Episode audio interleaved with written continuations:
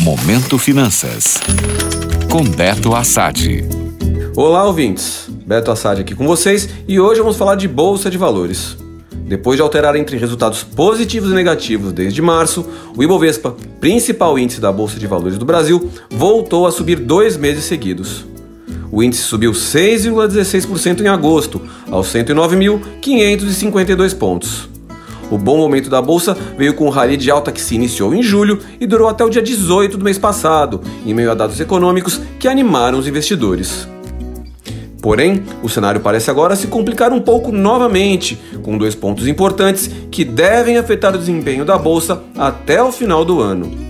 Primeiro, temos o Banco Central dos Estados Unidos afirmando que o combate à inflação será intenso e que não há muito espaço para adotar uma política mais suave na contenção do avanço dos preços.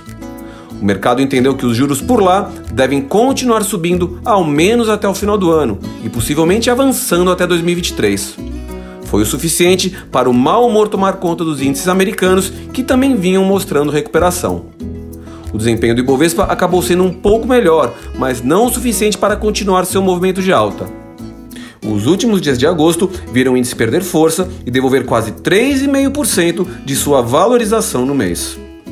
E aí entramos no segundo ponto que pode trazer mais volatilidade para o mercado a partir de agora: as eleições para presidente. O mercado até agora não parece ter dado muita bola para a corrida eleitoral. Mas com a proximidade do pleito, existe uma boa chance de que as pesquisas e o que os candidatos falam a respeito da economia possam mexer um pouco mais com a cabeça dos investidores.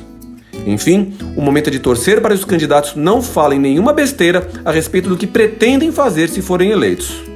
Nosso dinheiro agradece. Gostou? Para saber mais sobre mercado financeiro, acesse meu Instagram, beto.assad. Até a próxima!